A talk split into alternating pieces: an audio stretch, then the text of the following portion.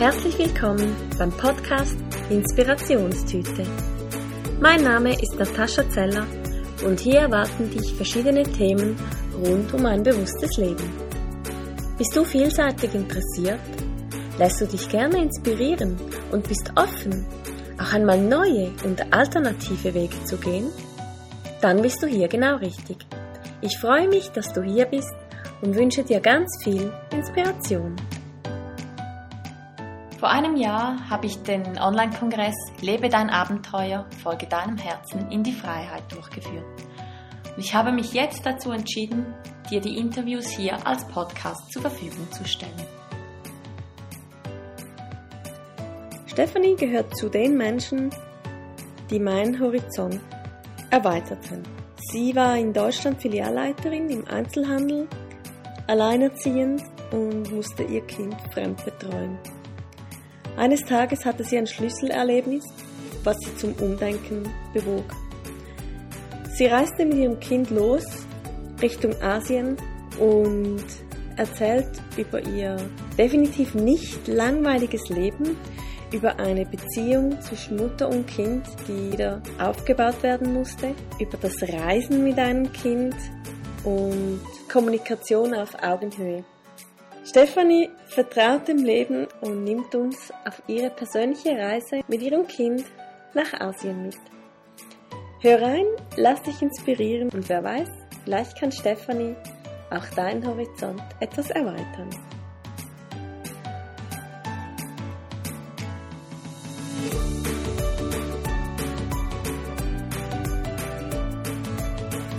Hallo Stefanie. Hallo Natascha. Vielen Dank, dass du dabei bist. Gut, danke. Und dir? Super, super. Schön. Ähm, wir haben uns vor zwei Jahren, äh, durfte ich euch kennenlernen, dich und deinen Sohn in Malaysia. Ich war da am Reisen und das war für mich eine sehr, sehr, sehr spannende und wertvolle Begegnung, weil so alleinerziehend mit Sohn unterwegs reisen für mich vorher nicht existierte. Und ja, ihr habt da meinen Horizont definitiv irgendwie ein bisschen erweitert. Und ja, ich finde das super, was ihr macht. Ich verfolge euch sehr gespannt. Und ja, würde dich bitten, den Zuschauern kurz zu erzählen, was habt ihr vorher gemacht in Deutschland? Wie kam es dazu, dass du diese verrückte Idee umgesetzt hast, mit dem Kind in die böse, weite Welt zu gehen? Und wie es euch dabei so ergeht? Ja, also ganz kurz zu mir. Ich bin seit, ja, quasi seit der Geburt meines Sohnes eigentlich alleinerziehend und ähm, habe zwei Jahre Elternzeit gehabt, dann wieder meinen Job als Filialleiterin im Einzelhandel aufgenommen. Und das war so ein bisschen, also es war eine 40-Stunden-Woche, wobei man sagen muss, mit An-, Abfahrt und, und, und. Also ich war, ja, 60 Stunden die Woche auf der Arbeit. Mhm. Dazu halt äh, mein Kind 60 Stunden die Woche fremdbetreut und das habe ich dann knappe drei Jahre gemacht. Ähm, und es gab für mich eigentlich so ein Schlüsselerlebnis. Und zwar war es, ich hatte eine Woche sehr, sehr stressig gehabt und ähm, ich musste mein Kind ziemlich früh morgens hinbringen. Also um sechs Uhr musste der schon im Kindergarten sein und ähm, um sechs Uhr abends hatte ich ihn wieder abgeholt und ich hatte ihn quasi drei Tage hintereinander schlafend hingebracht und schlafend wieder abgeholt. Ähm, so dass ich wirklich irgendwie, ich saß zu Hause und habe mich gefragt, ist es jetzt irgendwie das, was ich noch will? Mhm. Und dann ging das eigentlich ganz, ganz schnell. Ähm, ich habe mir gesagt, nein, das möchte ich nicht mehr. Ich habe dann kurz überlegt, was sind meine Alternativen? Teilzeit arbeiten ähm, hätte für mich bedeutet, einfach die Position aufzugeben, in der ich zufrieden war in meinem Job. Und ähm, dann wäre die Konsequenz einfach gewesen, dass ich am Ende wahrscheinlich beruflich einfach unzufrieden gewesen wäre. Das heißt, es war einfach keine Option für mich. Ähm, und ich habe dann tatsächlich ähm, mir eine Frage gestellt und diese war, was passiert eigentlich, wenn ich nichts mehr habe? Wenn ich einfach nichts mehr habe, also nur noch meinen Sohn und mich. Und ähm, daraus ist eigentlich so diese, diese Idee entstanden. Und ich habe dann meine Kündigung geschrieben und ich werde das halt nicht vergessen, weil es war, es war eine ganz komische Situation. Ich habe sie wirklich auch per Hand geschrieben, also nicht am Computer. Mhm. Und ähm, mein Chef war dann, der kam gerade aus dem Urlaub zurück und der hatte immer so eine Floskel und sagte, Mensch, Frau Schulz, wie geht's Ihnen? Ist irgendwas vorgefallen? Möchten Sie mir irgendwas erzählen? Und ich schluckte und ich sagte, ja, ich muss Ihnen was erzählen. Ähm, ich könnte. Und er ist aus allen Wolken gefallen und sagte, wieso, warum, weshalb, wo gehen Sie hin, äh, was wollen Sie machen? Und ähm, ja, und dann äh, habe ich halt gedacht, dass ich äh, einfach mich neu definieren möchte. Also dass ich auf Reisen möchte, dass ich aussteigen möchte aus meinem jetzigen Leben ähm, und einfach nach einem anderen Sinn suchen möchte. Also dass es das nicht mehr für mich ist. Und ja, dann ging das ganz, ganz schnell. Ich habe meine Wohnung gekündigt, ich habe alles verkauft, was ich hatte und ähm, habe dann quasi One-Way-Ticket nach China gebucht. Und dann sind wir tatsächlich mit Peking gestartet. Wow. Also ja, war ähm, Janik war zu dem Zeitpunkt fünf Jahre alt, also er war jetzt noch nicht im Schulalter, von daher war das dann auch sehr unkompliziert. Und wir sind dann ja quasi aus diesem stressigen äh, deutschen Alltag dann mitten in die in die wohl stressigste Stadt in China gelandet.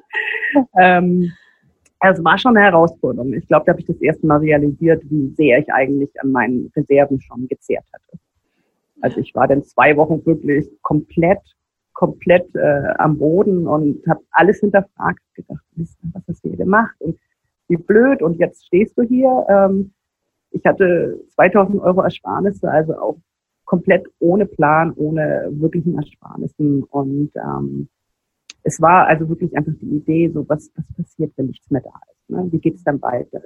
Also bewusst einfach an eine Grenzerfahrung zu kommen, ähm, um mich selber und auch ähm, die Beziehung zu meinem Kind neu zu definieren, weil durch diese Fremdbetreuung ist halt einfach auch wahnsinnig viel verloren gegangen in der Zeit.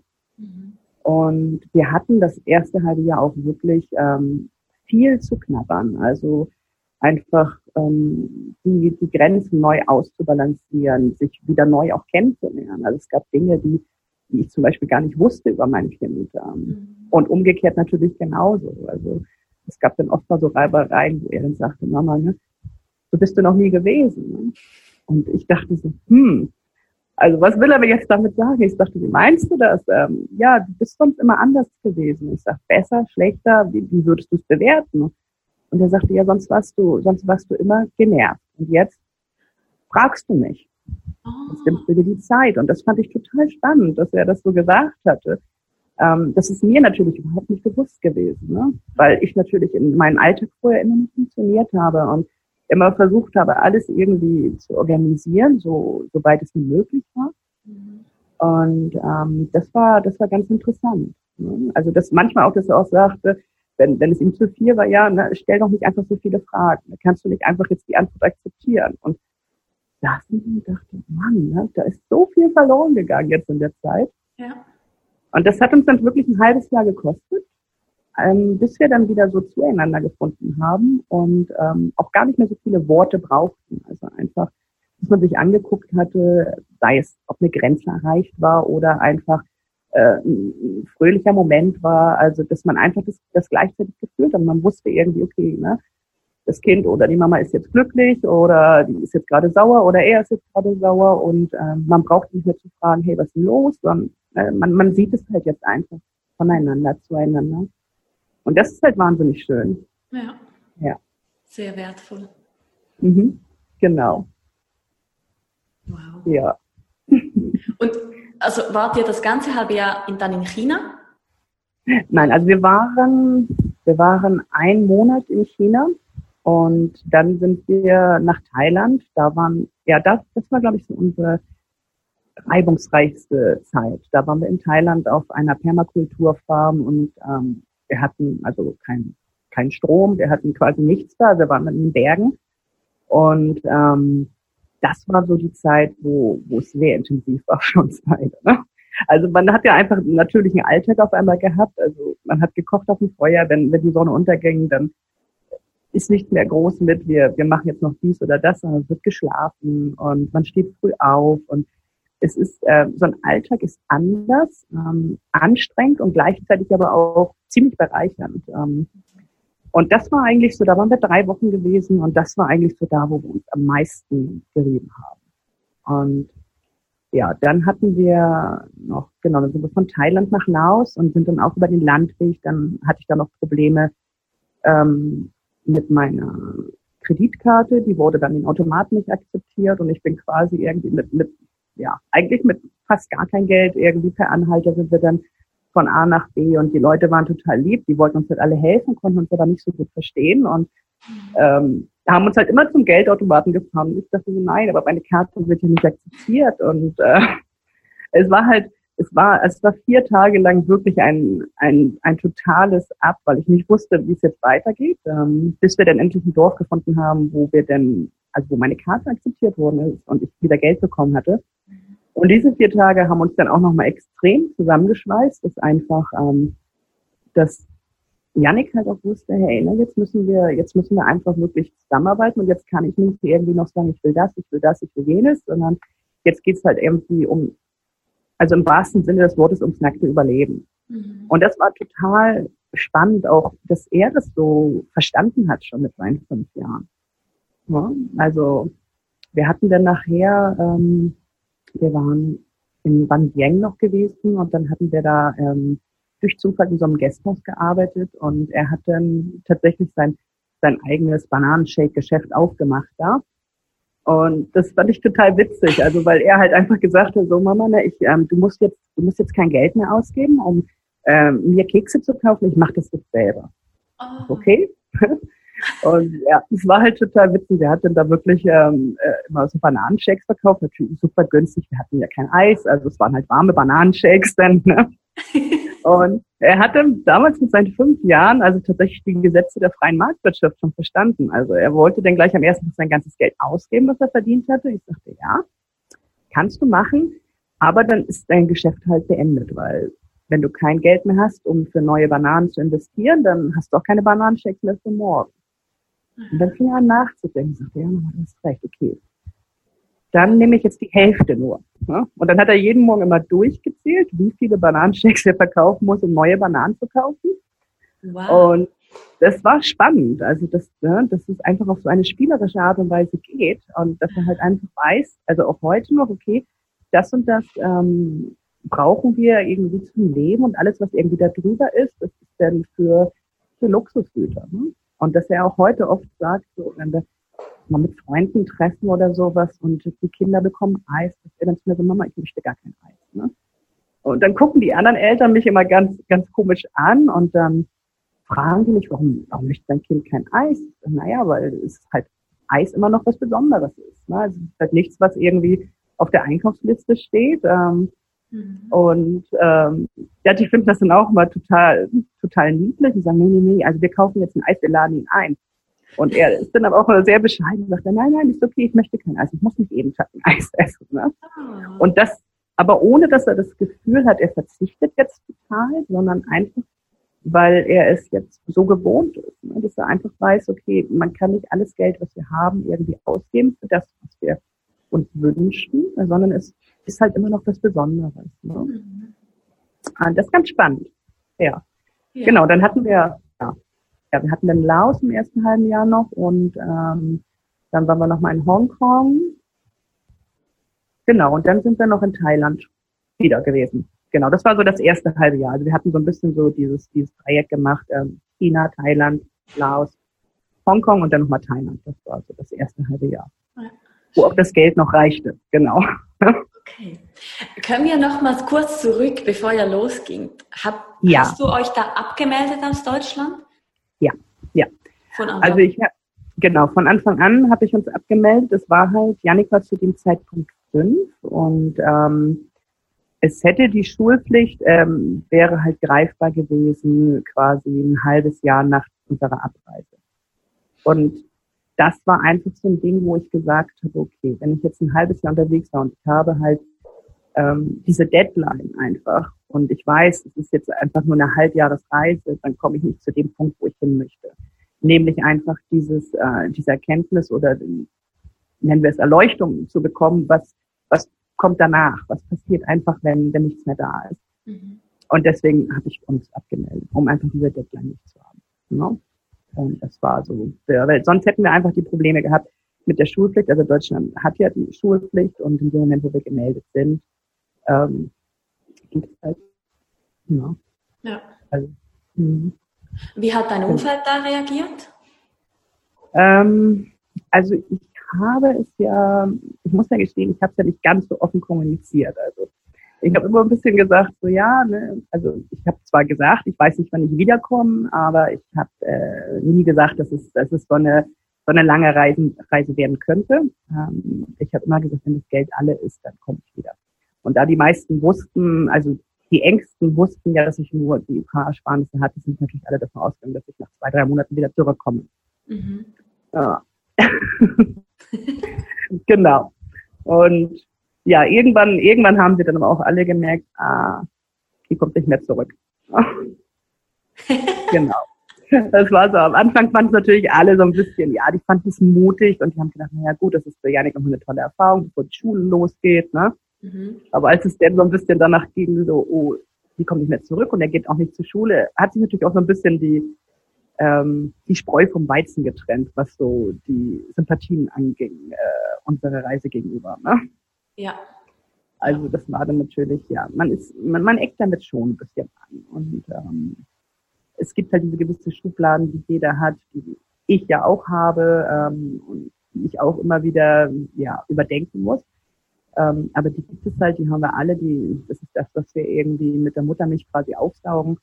Und ähm, es ist halt ganz interessant. Also muss, ich glaube, es ist wichtig, dass man versucht, diese Meinung zu respektieren. Ich habe aber auch im Laufe der Zeit gemerkt, dass, ähm, dass gewisse, gewisse Kritiken, ähm, wenn sie halt einfach zu häufig kamen, ich einfach mich distanzieren musste, ähm, um halt einfach nicht ähm, mein Leben wieder den Vorstellungen anderer anzupassen, sondern einfach den Vorstellungen unserer anzupassen. Ne? Und einfach zu sagen, wir machen das, was, was uns glücklich macht und ich respektiere jedem sein Leben. Und auf der anderen Seite erwarte ich natürlich auch den, den Respekt unserer Entscheidung. Ja. Ja, ich denke, dass, mhm. da habt ihr halt wirklich einen Weg eingeschlagen, den man aus dem Grund, dass ihr zu euch quasi finden wollt. Und das machen halt sehr viele noch nicht.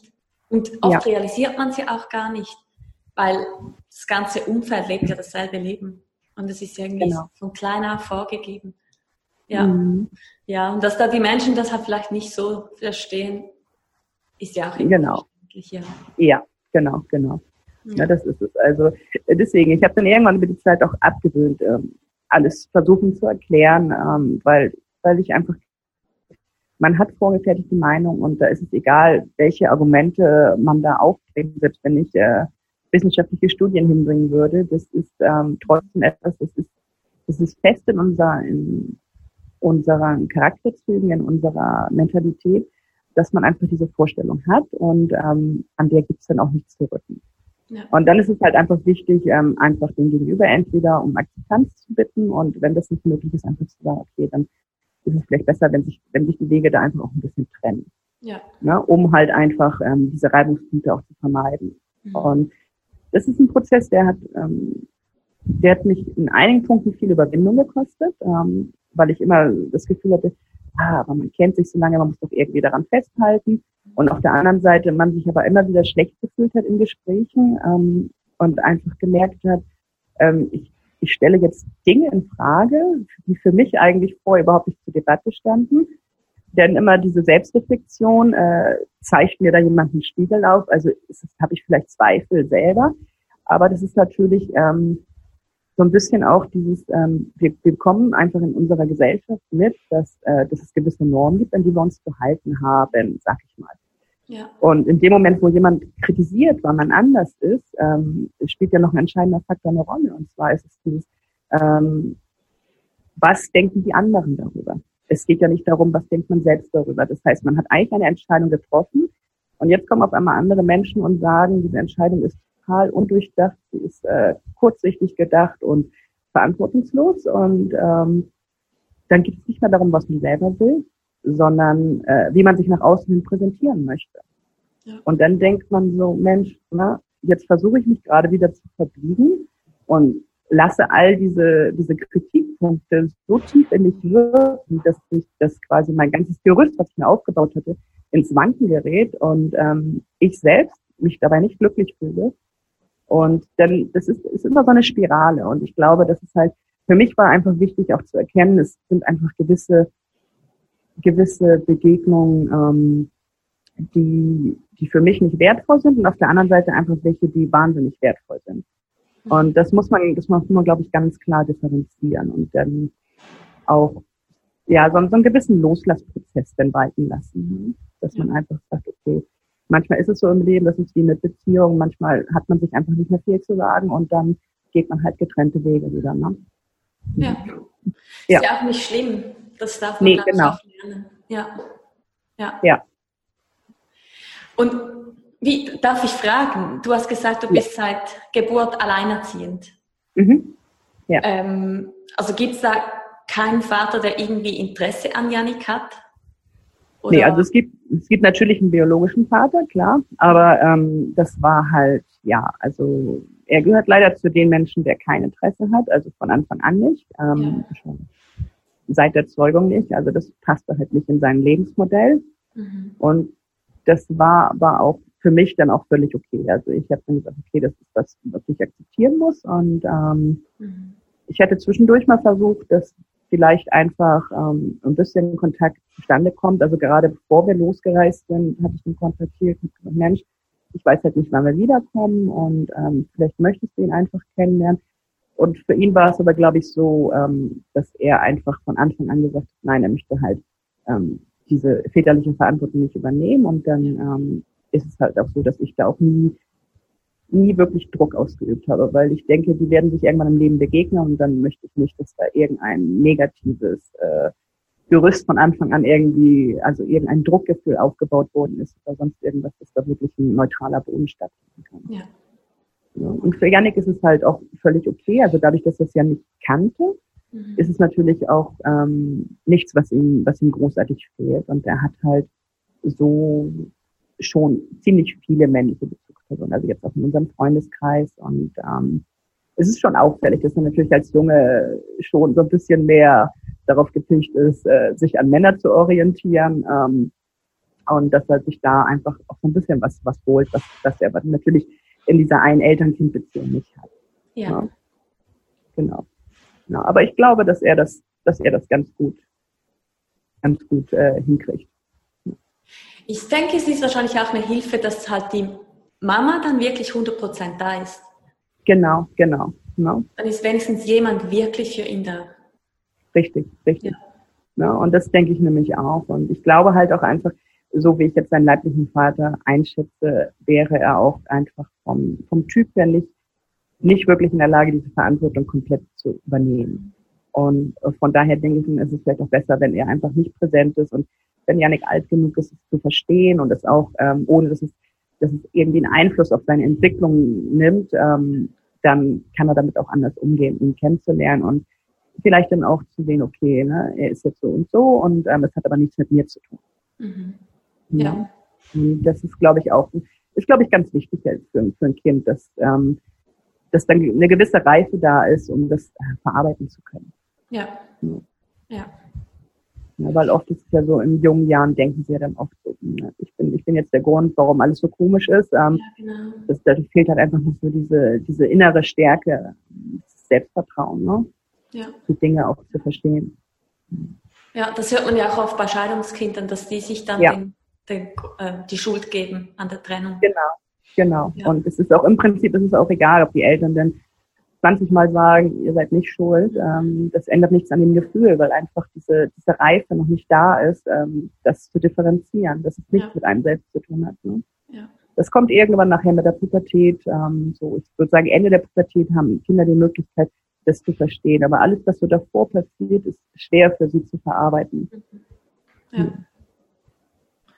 Und wie ist das? Ich habe Janik ja, als er glaube ich fünf war, fünf. Genau. Ja, ja ich glaube, ja, fünf oder sechs Mal, ja, genau, ja. Genau, habe ich ihn kennengelernt und ich war mhm. fasziniert, weil ich bis dahin noch nie so ein Kind sah, das wirklich Kind war. Und mhm. trotzdem, mhm. er hat sich jetzt nicht irgendwie komisch ausgedrückt oder er hat sogar Englisch gesprochen. Als mhm. ich ihn gefragt habe, sprichst du Englisch, hat er mich angeschaut und gesagt, naja, klar. So als ob er damit aufgewachsen wäre. Und äh, also ich habe ihn gehört, der hat sehr mhm. respektvoll und richtig gut Englisch geredet. Mhm. Machst du irgendwie Unterricht so ein bisschen mit ihm oder wie, wie lernt er all die Dinge, die er kann oder die er können mhm. sollte? Also Janik gehört zu den Kindern, ich war von Anfang an sehr, sehr frei in der Erziehung, dass ähm, er gehört halt zu den Kindern, die alles gerne selbst machen wollen. Und ähm, das ist halt das ist ein großer Vorteil, wenn es darum geht, dass er was möchte.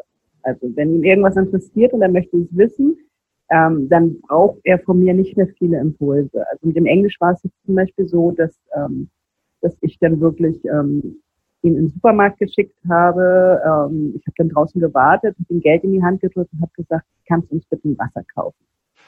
Äh, kannst du uns bitte eine Tüte Chips kaufen? Oder ich weiß nicht was. Ähm, das heißt, er war halt einfach, er war halt in der Situation, er musste kommunizieren, weil das Wasser stand dann irgendwie oben im Kühlschrank. Er musste die Leute fragen. Ähm, er musste mit dem Wechselgeld umgehen. Ähm, halt all diese Dinge, die er dann natürlich halt lernt. Ne? Und ähm, so ist eigentlich, das ist eigentlich so ein bisschen auch die Idee vom Freilernen, dass man, ähm, dass man so ein lebendiges äh, Lernen aus dem Alltag quasi ähm, integriert. Also dass die Kinder nicht vor Büchern sitzen und äh, was über die Biologie lernen, sondern dass sie rausgehen und sie selbst erkunden. Ja. ja. Und das ist halt so die Idee. Und mit dem Englisch, also ich habe, nein, ich habe mit ihm kein einziges, kein einziges Wort Englisch geübt. Ähm, ich wollte es halt einfach auch nicht, weil ich habe halt meinen deutschen Dialekt in, in der englischen Aussprache ja. und irgendwie wollte ich den nicht weitergeben. Ich habe gedacht, nee, wenn er Englisch spricht, dann sollte er halt schon irgendwie eine Aussprache haben, die ein bisschen internationaler ist. Ähm, wenn man schon die Möglichkeit hat, dass man halt reist und mhm. ne, dann einfach ähm, die Sprache lernen kann, dann wäre es ja besser, wenn man die von Muttersprache lernt. Ja. Und das hat aber auch gut funktioniert. Ne? Also mittlerweile spricht er fließend Englisch. Ähm, sicherlich nicht mit, mit dem kompletten Vokabular, aber er findet immer Worte, die er sich ausdrücken kann. Und ähm, ja, ist ganz spannend. Und jetzt geht es auch bei ihm langsam los mit dem Malayisch. Ähm, ah. dass er jetzt, ähm, also er kennt schon viele Worte und jetzt fängt er halt an, äh, die auch miteinander zu verbinden und halt ganze Sätze zu sprechen. Ne? Wow. Ja, also das ist genau. Ne? Seine Schwachstelle ist so ein bisschen mit Lesen, Schreiben, das interessiert ihn so gar nicht. Sieht da für sich gerade auch aktuell keine Notwendigkeit drin. Ne? Ja. Also das ist so, dass er sagt, nö, ne? Ich hatte zwischendurch, hatte ich, das ist dann so mein eigenes Schubladendenken wieder, dachte, Mensch, jetzt ist er acht und ne, er wäre jetzt wahrscheinlich in der zweiten, dritten Klasse und äh, er müsste doch jetzt schon lesen und schreiben können und es ist so ein bisschen so diese eigene Angst dann auch und ähm, da habe ich mit ihm drüber gesprochen, du bist auch nicht, ich sag, irgendwie müssen wir jetzt doch mal gucken, dass wir uns damit ein bisschen hinsetzen und, und sagte auch total selbstbewusst, sagt Mama, ich habe da keinen Bock drauf. Vertrau mir, wenn ich das möchte, dann mache ich das. Mhm. Und dann saß ich da und habe gedacht so, hm, im Grunde genommen war es jetzt irgendwie eine Antwort, die ich schon auch irgendwie bewerten würde als frech. Mhm. Ähm, aber auf der anderen Seite fand ich es halt auch wahnsinnig überzeugend. Und ich habe dann so gedacht, ich habe ich hab nicht lange gezweifelt, dass, dass es jetzt einfach nur so ein so eine vorgeschobene Antwort ist, so dieses, äh, ich habe jetzt keine Lust, das zu machen, sondern einfach diese Kernaussage, wenn ich, wenn ich soweit bin, quasi, dann mache ich das.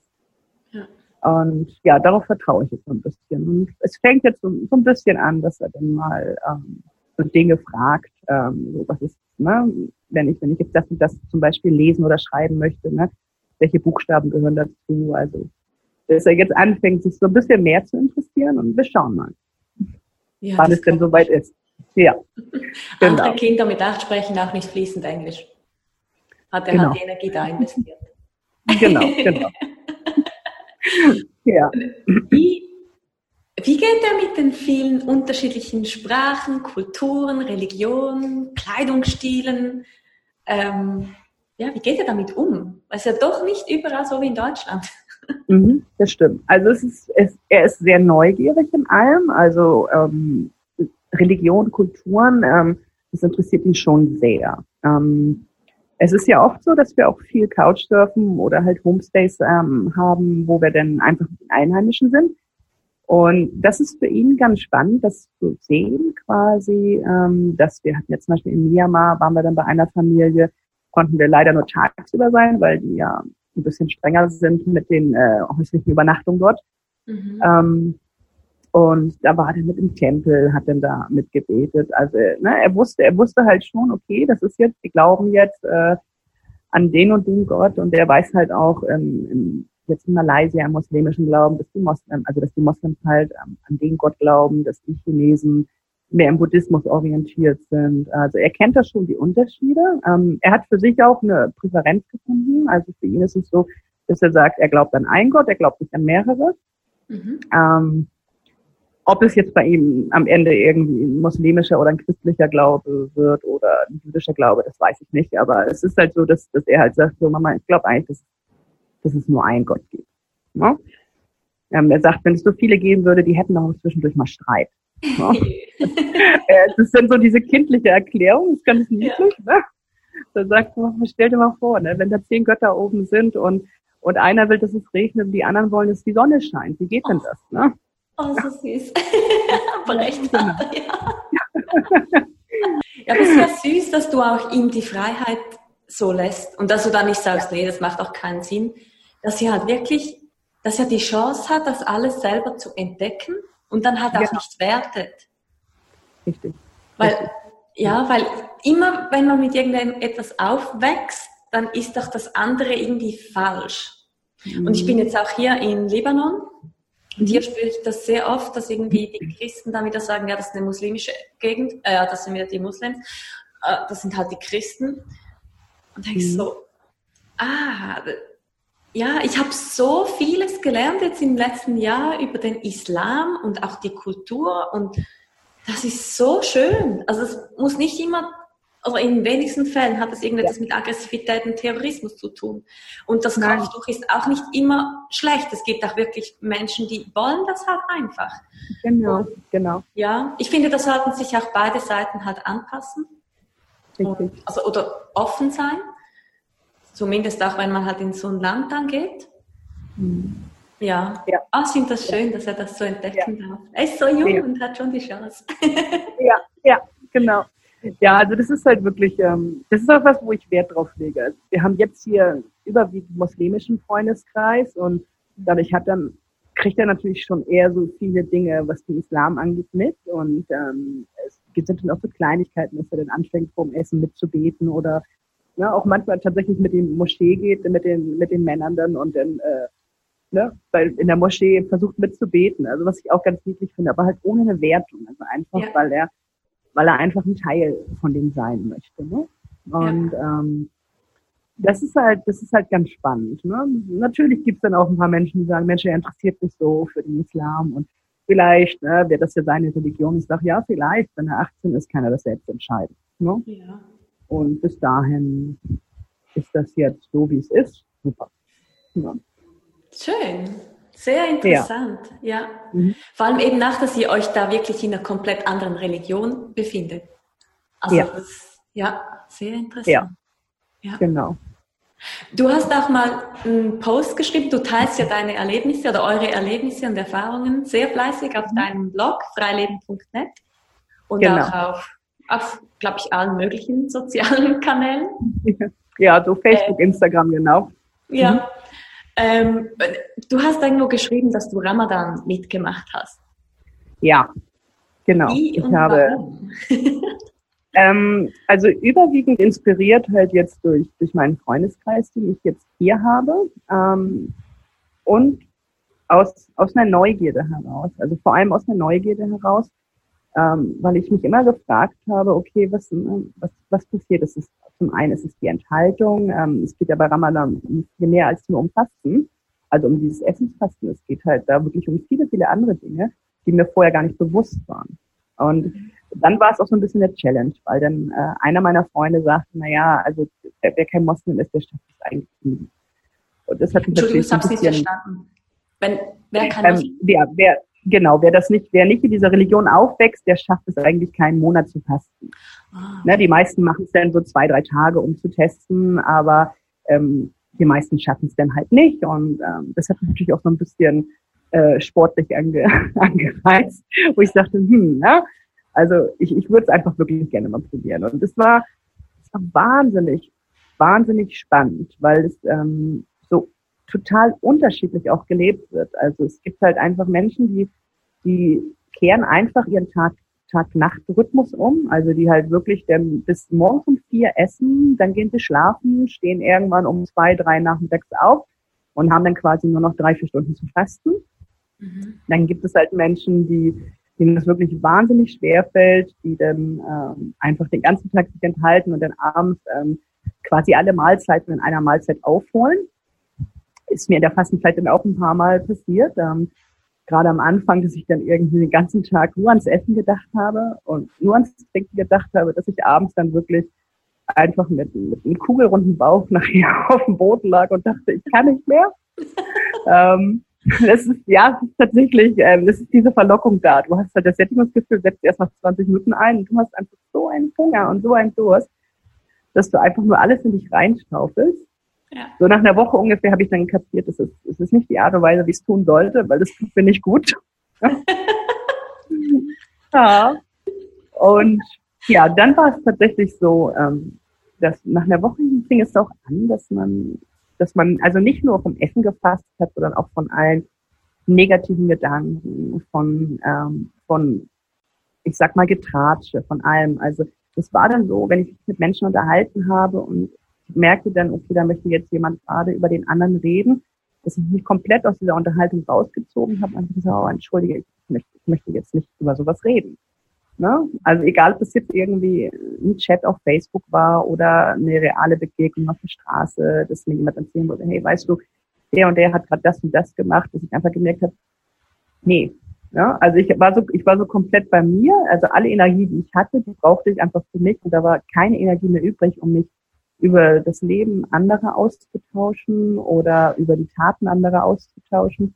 Und das fand ich ganz spannend, diese, diese Erfahrung zu machen. Also so diesen, diesen ständigen Durst zu haben. Also nachher war es dann auch kein Hungergefühl. Es war nach, nach ein, zwei Wochen ähm, ging es nicht mehr um, um Essen, es ging eigentlich wirklich nur noch ums Trinken. Ne? Also es geht einfach nur noch um diese absolute Grundversorgung. Ähm, es geht nicht mehr darum, was, was man über andere Menschen denkt, was andere Menschen über einen selbst denken, sondern einfach komplett bei sich zu sein. Und das war im Prinzip das, diese Erfahrung, die ich, ähm, die ich dann zu dieser Fastenzeit einfach gemacht habe und die ich ganz, die ich ganz spannend fand. Mhm. Ähm, das, das nachher das, äh, das sogenannte Zuckerfest, also hier in Malaysia nennt man das Hari Raya. Ähm, das kann man so ein bisschen vergleichen, wie wir es als Weihnachten kennen. Also die Familie kommt halt zusammen, man wird überall eingeladen. Es dreht sich drei Tage lang alles nur ums Essen, also wirklich ums Essen. Das ist total witzig. Also ich habe super viele Einladungen bekommen, weil natürlich die Menschen auch total begeistert waren, dass ich jetzt als Europäerin das durchgezogen habe.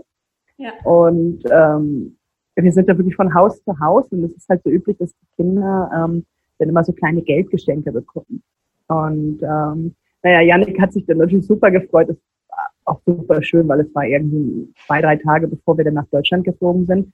Und er hat sich, hat natürlich, überall hat er dann irgendwelche Umschläge mit Geld bekommen und hat sich super gefreut. Und also ich glaube, wir konnten dann aber auch wirklich zwei, drei Tage lang kein Essen mehr sehen, weil wir einfach drei Tage lang von morgens bis abends nur noch gegessen haben.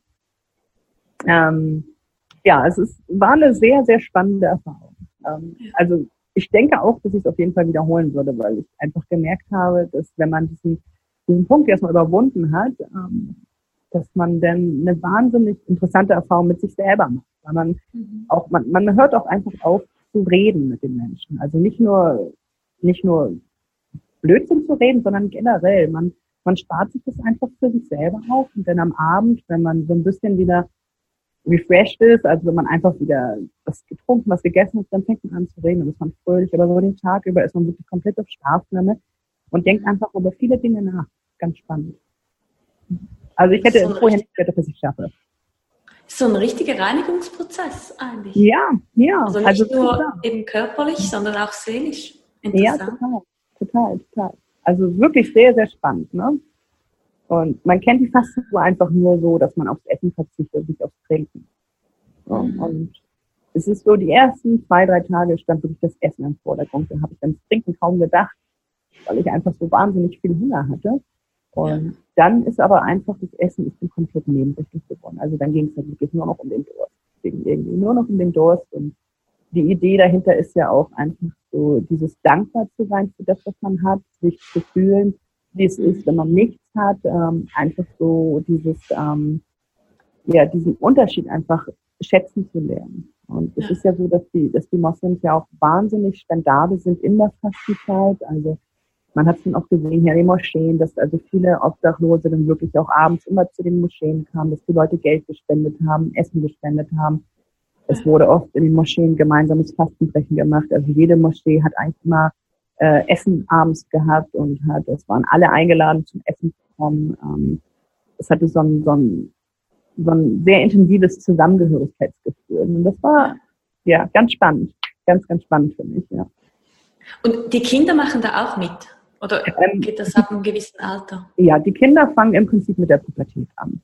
Na, also es ist so, dass sie es ist oft so in, dem, in den Familien hier, dass man mit den Kindern früh anfängt zu üben und dass man dann zum Beispiel sagt, okay, einen halben Tag. Ne, versucht bis zum Mittag nichts zu trinken, nichts zu essen, dass die einfach nicht nachher ins kalte Wasser geschnitten werden. Aber im Grunde genommen fangen die erst mit der Pubertät an, also so mit 12, 13 fangen sie an, dass sie es dann auch mitmachen. Okay. Und es ist ja so, dass man sagt zum Beispiel, also wenn man schwanger ist oder wenn man krank ist oder wenn man auf Reisen ist, also wo man halt lange Strecken hinter, hinter sich bringen muss, dann muss man nicht fasten, aber alle anderen sind dann halt zum Fasten veranlasst, ja. Ja. Spannend. Ja. Und also ihr seid ja jetzt in Malaysia. Genau. Ähm, hier bleibt ihr jetzt ja auch länger, glaube mhm. ich, weil ihr so ein ja. neues Zuhause gefunden habt. Genau. Ähm, wo wart ihr zwischendurch noch so? Weil das war vorhin hast du über das erste halbe Jahr ge gesprochen. Mhm. Und ja, wo, wo, welche Länder habt ihr noch so gesehen? Also wir waren zwischendurch noch ähm, Indonesien auf Sumatra. Dann waren wir noch in Myanmar. Das war auch sehr, sehr spannend. Wir waren in Singapur und in Australien. Ja. ja. Australien war ja immer dein Traum.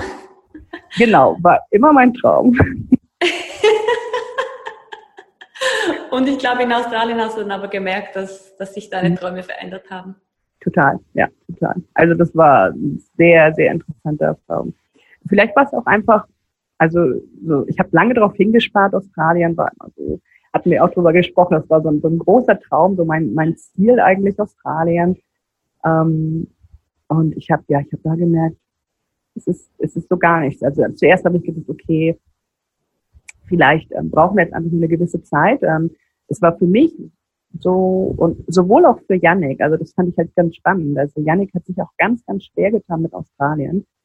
Ähm, er hat sich vor allem mit den Weiten sehr schwer getan, also so, dass einfach so, dass so wenig Leben da ist. Das, das hat ihn ganz arg gestört, ähm, dass man quasi überall irgendwo lange hinfahren musste, dass es, dass es nicht so so wie in Asien halt einfach so alles so turbulent und chaotisch ist und sowas. Das hat ihm sehr gefehlt. Und ähm, ja, er hatte auch, er hatte auch einfach ein Problem damit, dass gerade so ähm, die, die Erwachsenen halt sehr westlich denken und halt ähm, viele Dinge, die die Kinder halt einfach machen, bewerten, beurteilen, äh, kontrollieren. Und das ist was, was ja in Asien nicht so ist. Hier ist es ja wirklich so, wenn die Kinder spielen, dann spielen sie und dann kümmert sich keiner drum und die regeln das schon untereinander. Und dann hat er in Australien plötzlich die Erfahrung, so jetzt kommt dann Vater und mischt sich ein und löst die Situation und ähm, ne, dann, dann kommt ein anderer Erwachsener und sagt, hey, ne, das, äh, das, wenn du das und das machen willst, dann machen wir das so. Wir waren da einmal im Schwimmbad und ähm, es stand, glaube ich, irgendwie alle eineinhalb Meter ein Schild, dass die Kinder nicht vom Beckenrand springen dürfen. Und er fragt mich, Mama, was steht denn da? Ich sage, naja, ne, dass man halt nicht vom Beckenrand springen darf. Und, aber warum machen die so viele Schilder hin? Ich sage, damit es auch jeder liest. Ne? Und ähm, ja, das war für ihn auch ganz, ganz schwer. Und ich habe einfach gemerkt an den Gesprächen mit den, mit den Menschen, dass, ähm, dass es einfach eine Kultur war, die mir zu vertraut war. Die war einfach für mich nicht spannend und für mich ist da die Intuition ähm, beim Reisen dass ich einfach die Menschen kennenlernen möchte, die Kultur verstehen möchte, halt auch andere Blickwinkel ähm, ja. sehen möchte. Das finde ich halt ganz wichtig. Ähm. Und da hatte ich irgendwie so das Gefühl, dass es, es hat mich, es ist jetzt ein blödes Wort, aber es hat mich einfach kulturell gelangweilt. Ne? Weil ja. die, die Ureinwohner, die Aborigines, die sind, ähm, die sind ja so quasi aus der sozialen Schicht verstoßen. Ähm, es war für mich auch ganz, ganz schlimm, das zu sehen, dass die, dass die wirklich die totale soziale Unterschicht darstellen, dass die ähm, fast, also fast alle Aborigines, die ich gesehen habe, einfach ähm, Alkoholprobleme haben und eigentlich gar keinen gar keinen ähm, Status mehr in der Gesellschaft haben und so ein bisschen so die Opfer sind der dieser Zuwanderung. Und das ist natürlich, wenn man sowas sieht, dann, dann hinterfragt man wieder ähm, die westlichen Normen und Gesellschaftsansätze und denkt so, was, was ist da jetzt schiefgelaufen? Ne? Was, ähm, ne? Das ist ein wunderschönes Land. Also landschaftlich gesehen ähm, reizt mich Australien immer noch. Aber kulturell gesehen habe ich gemerkt, mhm. das ist es nicht mehr.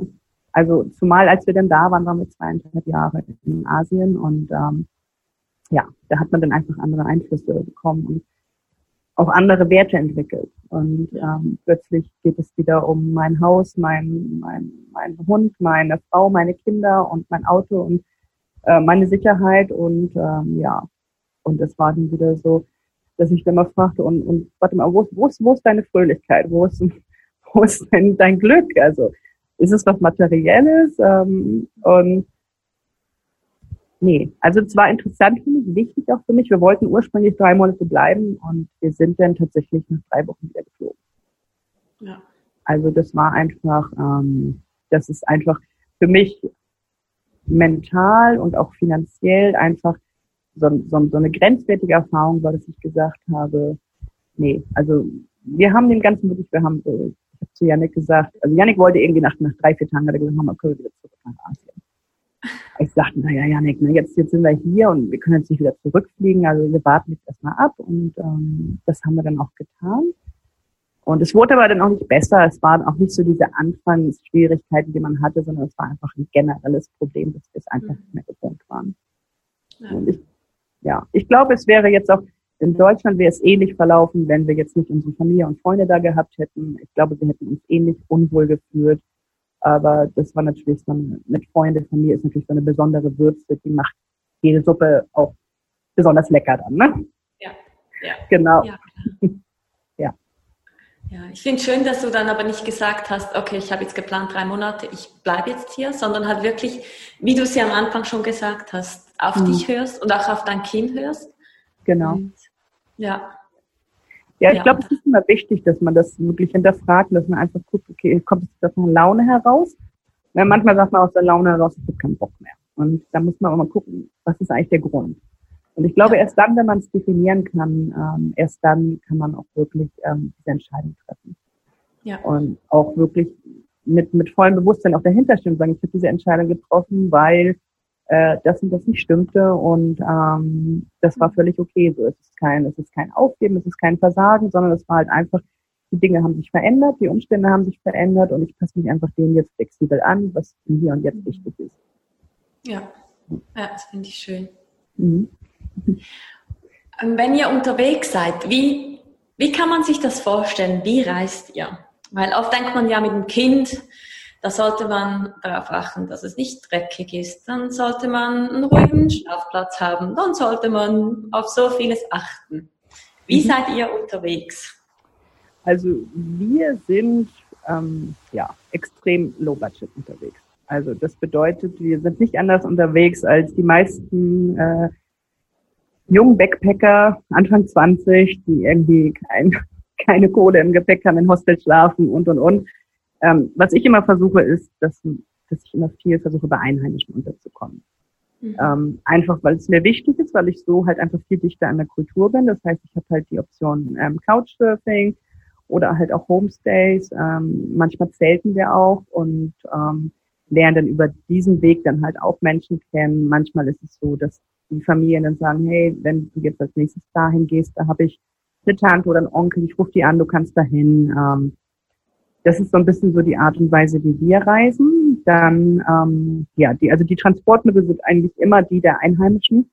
Ähm, wenn es so ganz abgeschieden ist, auch mal per Anhalter, also wenn so die öffentlichen Transportmittel äh, nicht dorthin greifen. Ich habe zwischendurch auch mal per Anhalter versucht, um, um einfach die Kosten zu sparen, habe aber gemerkt, dass das dass es nicht unsere Art ist, weil, ähm, weil es sich dann irgendwie nicht mehr richtig anfühlte für mich. Ja. Ähm, es gibt halt einfach, es gibt halt einfach so, zum Beispiel in Thailand kann man so sagen, dass die, ähm, die Leute zahlen halt, also selbst die Einheimischen, die kein Geld haben, die zahlen halt alle Geld zum Bus und ich komme jetzt irgendwie als Europäerin an und versuche jetzt per Anhalt das Land zu durchqueren. Mhm. Und das hat sich für mich irgendwie nicht stimmig angehört, weil ich dachte, also ich sollte mindestens bereit sein, das zu zahlen, was halt auch die ähm, die schwächere Gesellschaft zahlen kann. Und ähm, deswegen haben wir uns bei Per Anhalter einfach auf die Gegenden beschränkt, wo einfach keine öffentlichen Verkehrsmittel fuhren. Das hat man so ein paar Gegenden hat man es, die einfach sehr ländlich sind. Und da ist es dann auch völlig normal, da machen es auch die Einheimischen, ähm, dass sie dann per Anhalter fahren, irgendwo auf den Pickup mit aufspringen. Mhm. Ähm, ja, also das ist so ein bisschen so unsere Art und Weise. Wir lieben Zugfahren, also es gibt eigentlich kein Land, das wir bereist haben, wo wir nicht mindestens einmal versucht haben, den Zug zu fahren. Das ist immer super spannend. Und dann natürlich auch nicht, wie, wie es halt viele jetzt so mit Familien denken würden, gut, dann bucht man sich erste Klasse. Nein, also wir machen halt wirklich immer die, die dritte Klasse, wenn es die gibt. Ähm, und das ist ganz spannend, weil da bekommt man Einblick in die, in die, in die Kultur, die man niemals in der ersten Klasse bekommen würde. Und vor allem, man wird auch nicht mehr, was ich halt ganz spannend finde, man wird nicht mehr als Tourist gesehen. Also in dem Moment, wo man in der dritten Klasse im Zug sitzt, ist man, ist man einer von allen da. Weil das ist einfach die, die Menschen, die, die sehen dann halt nicht mehr diese, diese Tourismusmaschine, äh, sage ich mal, ähm, was ja oft so der Fall ist. Wenn man so zweite, erste Klasse, dann sieht man, okay, da kommt jetzt jemand weißer Haut, die müssen wahnsinnig viel Geld haben, da können wir jetzt was verkaufen. Das passiert in der dritten Klasse nicht mehr. Da ist man einfach einer von vielen und ähm, gelten natürlich dann auch alle Regeln für alle. Ne? Und das ja. ist super, super spannend. Ja. Schön. Genau. Mit wie viel Gepäck seid ihr unterwegs? Also, bis wir jetzt hier die Wohnung gefunden haben, auf Penang, hatten wir eigentlich immer nur einen, einen Rucksack. Also ich hatte einen und Janik hatte einen. Genau. Und das war dann auch wirklich ein kleiner. Also ich hatte weiß gar nicht, ich glaube, meine hat 45 Liter. Also, oh, okay. mh, genau. Also, also, genau, alles Handgepäck, ja. Mhm. Oh. Mhm. Oh, das, ah, oh, was, also, da bin ich noch dran, das ist auch mein Ziel, aber puh, ich denke mir, ja, kann ich. Ich bin jetzt hier in Libanon mit Handgepäck, ja. aber ich war echt froh bei zwei Flügen, die eine habe ich abgelenkt, die hat mein Gepäck angeschaut, aber ich habe immer mit ihr geredet. Ich wusste nicht, was sagen, aber ich muss jetzt abhauen. Man ja. einen Rucksack und eine Stofftasche und die Yogamatte, was natürlich viel ist. ich habe es geschafft. Aber als ich den Rucksack kaufte, dachte ich, ja, ja, ja, da passt alles rein, ja, ja, ja. Und dann habe ich wieder die Hälfte vergessen, was ich auch noch mit muss. Ja. Was macht, also wie macht man das mit Kind? Weil da denkt man ja schon, ach, ein bisschen mehr. Was habt ihr dabei? Mhm. also wir haben nie viel dabei gehabt. Wir haben im Prinzip immer nur drei Sätze Kleidung. Ähm, ist natürlich ist so ein Automatismus drin. Man wäscht jeden Abend seine Kleidung einmal aus. Das heißt, eine trocknet, eine hat man an, eine ist noch in Reserve. So ist so, das ist so das Schema bei uns. Ähm, was ich noch drin habe, ist mein Zelt. Also in dem Handgepäck ist tatsächlich noch mein Zelt mit drin. Ja. Wow. Mhm. Genau. genau. Und ähm, ja, Yannick hatte denn, also ja, bis vor kurzem auch nur seine, seine drei, vier Spielsachen gehabt und ähm, das war dann immer, also im Grunde genommen hat er dann in seinem Rucksack oft ähm, die Sachen alleine getragen. Das heißt, er hatte sein Gepäck, er hatte so einen kleinen Rucksack, weiß nicht wie, vielleicht zehn Liter oder so, also so ein Kinderrucksack halt, ne? Mhm. Und da hat er dann quasi alles drin getragen und ich habe dann den Rest getragen. Aber es geht, also man, man ist halt wirklich wahnsinnig minimalistisch. Es gibt zwei Handtücher, also eins pro Person und wenn man weiß, man ist irgendwo länger, dann teilt man sich auch ein Handtuch und dann ist das andere halt in Reserve. Also alles, ja. Wow. Genau. Ja. cool. Es ist natürlich, ja, es ist nicht einfach, wenn man zwischendurch dann immer denkt, ja, jetzt hätte ich gern das dabei und das dabei. Und dann gibt es auch die Momente, wo man frustriert ist. Denkt, ja. ah, hättest du jetzt mehr Gepäck? Aber das Lustige ist immer, wenn man den Rucksack dann auf dem Rücken hat, denkt man, oh, eigentlich ist er viel zu schwer und eigentlich müsste ich noch was abwerfen. Also es war immer so ein, es war immer so ein Hin und Her, dass man dachte so, hm, ne? in dem einen Moment ist es zu viel, in dem anderen Moment ist es zu wenig und ja. Ja. Aber wie also, viele Kilos hast du dann? Das ist ja nicht ähm, mehr so viel. Also wir waren immer gewichtsmäßig immer ein kleines bisschen über, über die, die zugelassene Gewichtsklasse für Handgepäck. Also wir waren immer so zwischen, zwischen acht und zehn Kilo. Ja, das ist jetzt, ist im Prinzip. Ist ich sage so, jetzt nicht, wie viel Kilo ich habe.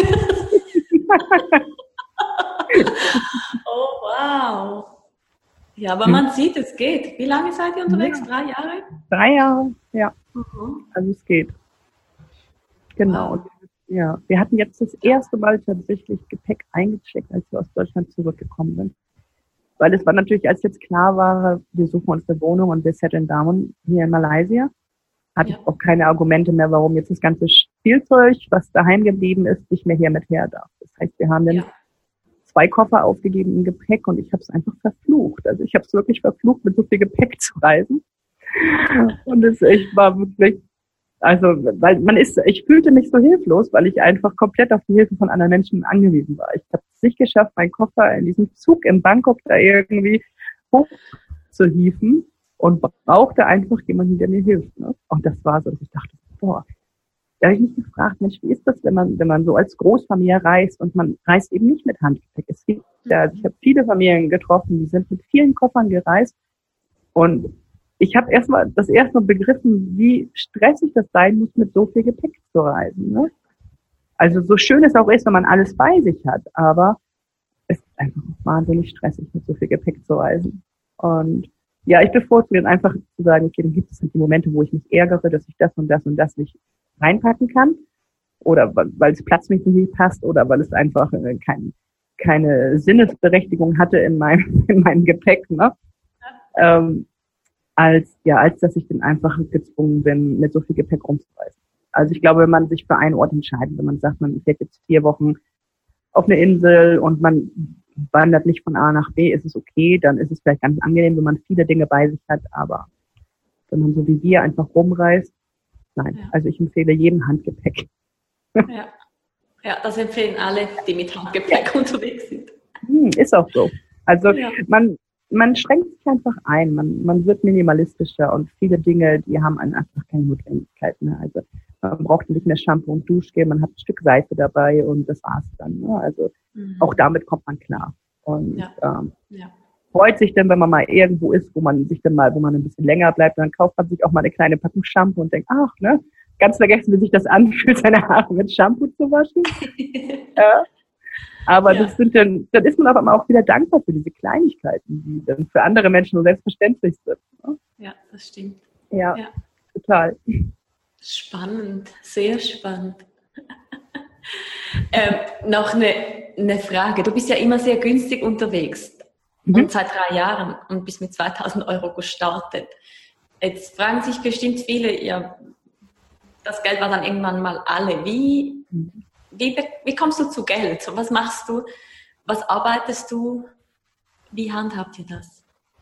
Also es ist so, dass wir also eher viel Couch surfen. Ähm, dadurch haben wir natürlich auch immer extreme, also extrem viele Kosten gespart. Das heißt, wir übernachten quasi bei Einheimischen. Ähm, ich hatte nachher, genau, nach einem halben Jahr war das Geld alle. Und das war eigentlich für mich so der Wendepunkt, also der Punkt, an dem ich auch gelangen wollte, ähm, mich neu zu definieren, einfach zu gucken, was passiert, wenn ich nichts mehr habe. Mhm. Und es war im ersten Moment war es schrecklich. Ähm, ich hatte so alle, alle kritischen Stimmen in meinem Kopf, die mir gesagt haben, was das für eine saublöde Idee war, was ich da gemacht habe. Mhm. Also vor allem mit Kind. Ähm, habe mich dann aber auch relativ schnell wieder berappelt. Also es hat so ein, zwei Tage gedauert, dass ich so in so einer, ich sag mal, mentalen Ohnmacht war einfach. Und ähm, dann ging es halt einfach nur darum, jetzt musst du dir Gedanken machen, wie geht's weiter. Ne? Ja. Zurück nach Deutschland wäre eine Option gewesen, ähm, aber halt nicht das, was ich wollte. Ja. Und ähm, ich habe dann quasi angefangen, also was wir halt hier gemacht haben, wir haben volontiert, wir haben äh, in Gästhäusern geholfen, ähm, haben auf Farben geholfen, einfach um diese Kosten so niedrig wie möglich zu halten. Ähm, oft ist ja bei diesen Volontierstellen auch, dass das Essen mit drinne ist. Also dass dann quasi gar nicht mehr so viel Geld gebraucht wird. Mhm. Und dann habe ich halt angefangen, ähm, halt so Armbänder, also handgemachte Armbänder auf der Straße zu verkaufen. Und das ist quasi das, wovon ich heute noch lebe. Also es ist, ähm, ja, es klappt irgendwie immer. Es ist, es ist aber nichts, womit man reich wird. Also das ist halt viele denken mal so, wie das klappt, aber man muss halt auch ganz ehrlich sagen, dass wir, dass, um unseren Lebensunterhalt zu bestreiten, wir eigentlich nie mehr als 200 bis 400 Euro im Monat brauchen.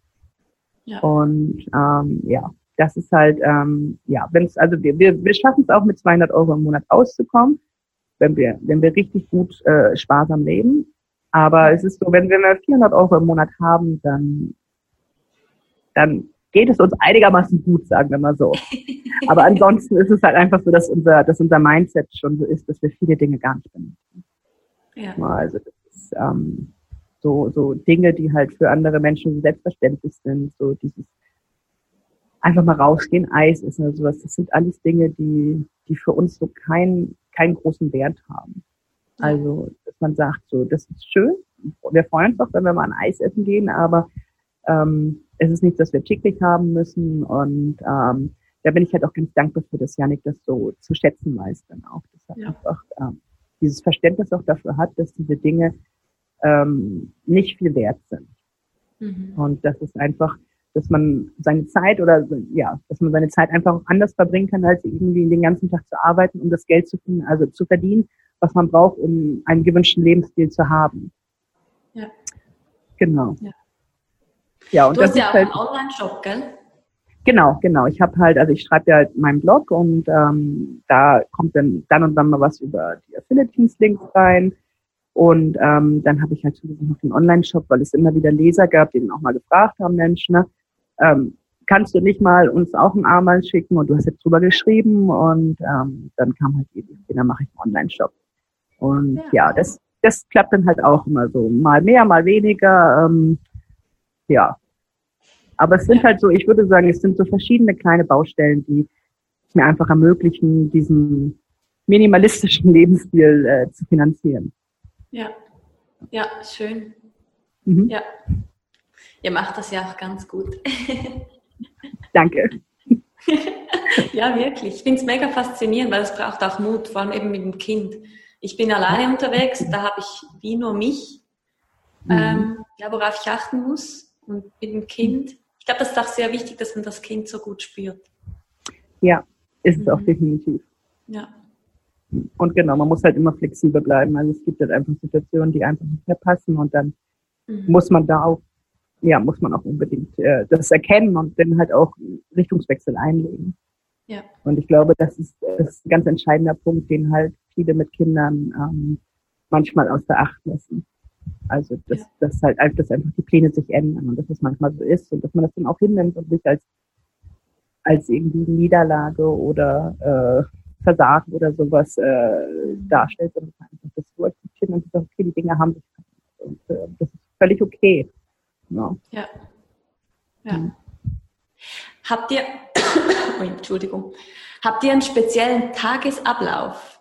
Also wie sieht so ein Tag, wie, wie schaut so ein Tag von euch aus? Also eigentlich immer unterschiedlich. Also es ist wirklich immer unterschiedlich. Es kommt dann immer ganz drauf an. Es ist oft so, wenn wir halt, wenn wir halt so Couchsurfen, dass wir natürlich unseren Tagesablauf den Familien anpassen. Ja, also wenn die früh aufstehen, stehen wir auch früh auf. Wenn die was machen, machen wir, machen wir halt oft mit. Und ähm, wenn wir halt so alleine sind, wenn wir in Hostels sind, dann ist es schon so, dass wir zum Beispiel gerne lieber spät ins Bett gehen, etwas länger schlafen. Ähm, und dann ist es oft so, also Janik hat halt wahnsinnig viel Energie, also der wird halt den Kindern, die ganz viel bewegt werden müssen. Das heißt, ähm, so nach dem Frühstück ist eigentlich die letzte Chance zu sagen, okay, jetzt gehen wir raus, weil sonst springt er mir, glaube ich, auf den Schultern drauf rum.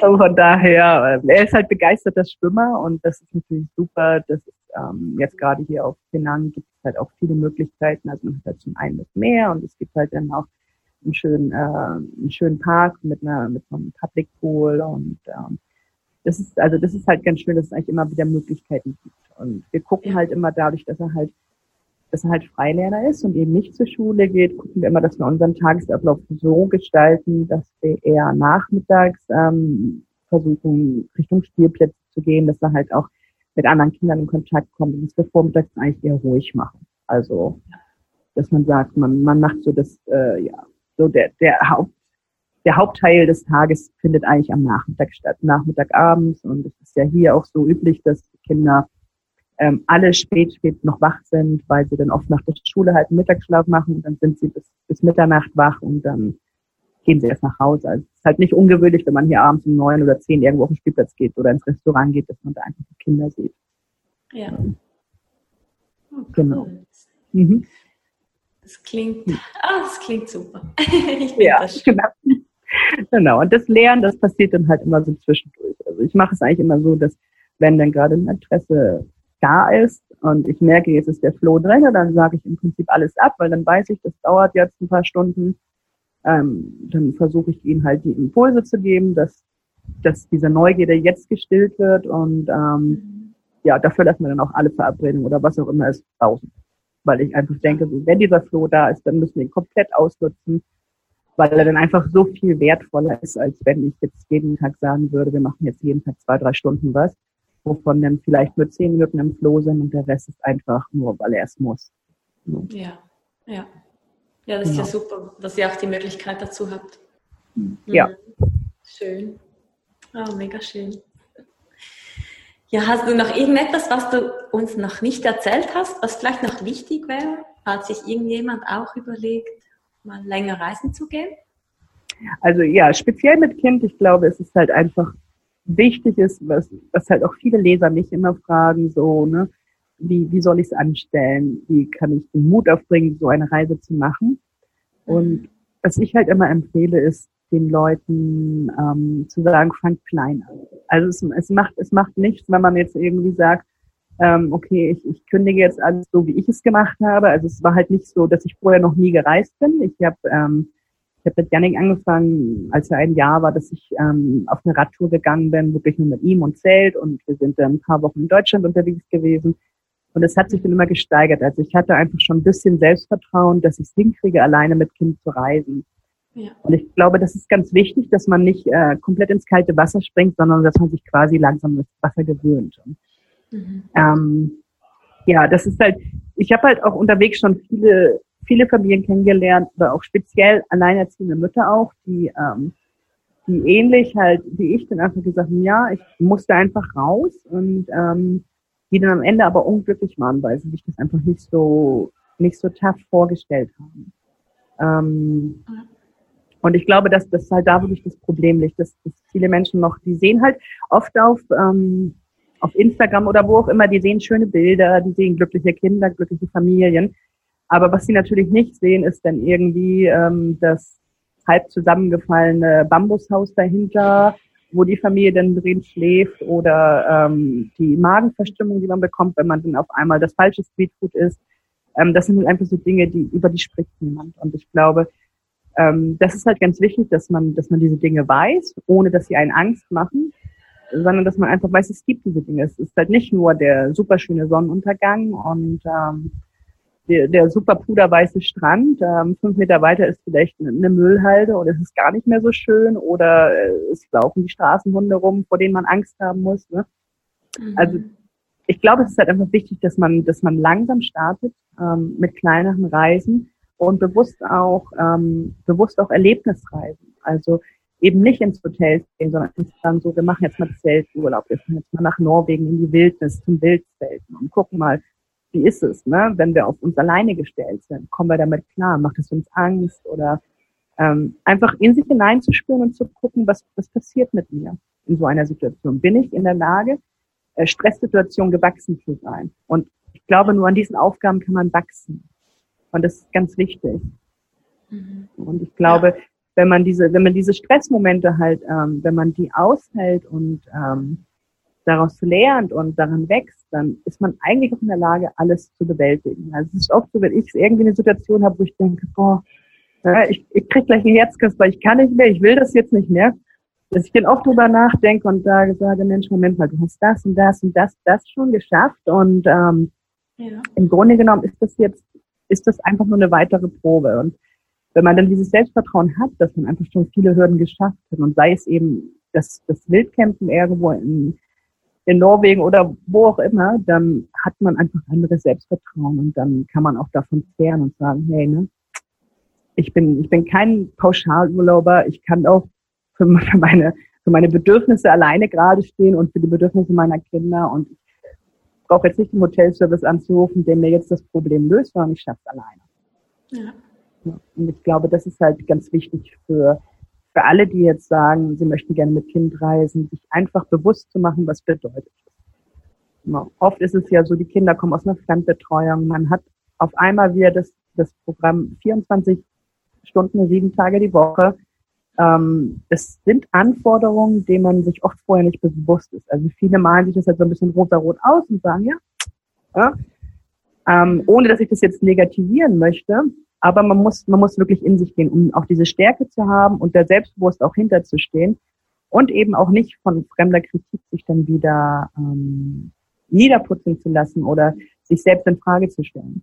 Sondern ja. einfach zu sagen, ich habe diese Entscheidung bewusst entschieden und ich stehe da mit, mit allen Poren dahinter. Ähm, und ich habe mir Gedanken gemacht, das war jetzt einfach nicht so aus einer Laune heraus, sondern ich, ich weiß, dass auf mich zukommt. Ich habe eine Idee, was auf mich zukommt. Ähm, und ich vertraue darauf, dass ich, dass ich den aufpoppenden Problemen halt auch standhalten kann. Und das ist, glaube ich, ganz wichtig, dass man sich dessen bewusst ist. Und ja. Immer, ja. immer dann, wenn man halt so diese Grenzen überschreitet, die eigenen Grenzen halt auch, ähm, erlebt man ja ganz neue, tolle Erfahrungen, die einen halt auch bereichern, von denen man ganz, ganz lange zehren kann. Das ist halt das, was so wunderschön ist, zu sagen, man, man erweitert seinen eigenen Horizont einfach auf, die, auf diese Art und Weise, dass man seinen, dass man seine eigenen Grenzen einfach auch mal überschreitet, dass man seine eigenen Werte hinterfragt. Ähm, und in der Kombination mit Kindern ist es einfach wahnsinnig schön, weil die Kinder geben halt einfach die Möglichkeit, alles komplett wertfrei zu betrachten, weil sie natürlich eine ganz andere Sicht auf die Dinge haben.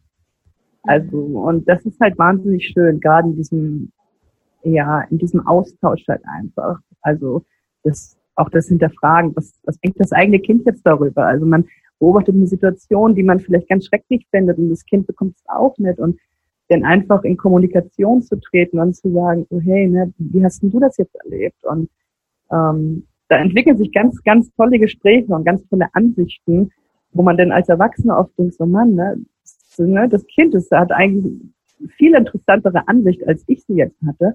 Woran liegt es? Und das ist spannend. Also ich glaube, es ist für, für jeden, der sich traut, ähm, eine wahnsinnig, wahnsinnig tolle Erfahrung. Und mit kleinen Schritten anfangen, schafft wahnsinnig großes Selbstvertrauen, um weiterzugehen.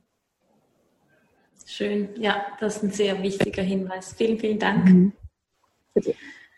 Ähm, ja, ich würde am Schluss dir auch noch gern die drei Fragen stellen, die ich jedem mhm. Experten stelle. Äh, die erste Frage ist, wofür bist du dankbar in deinem Leben? Ich bin eigentlich dankbar für jeden Moment, den ich habe.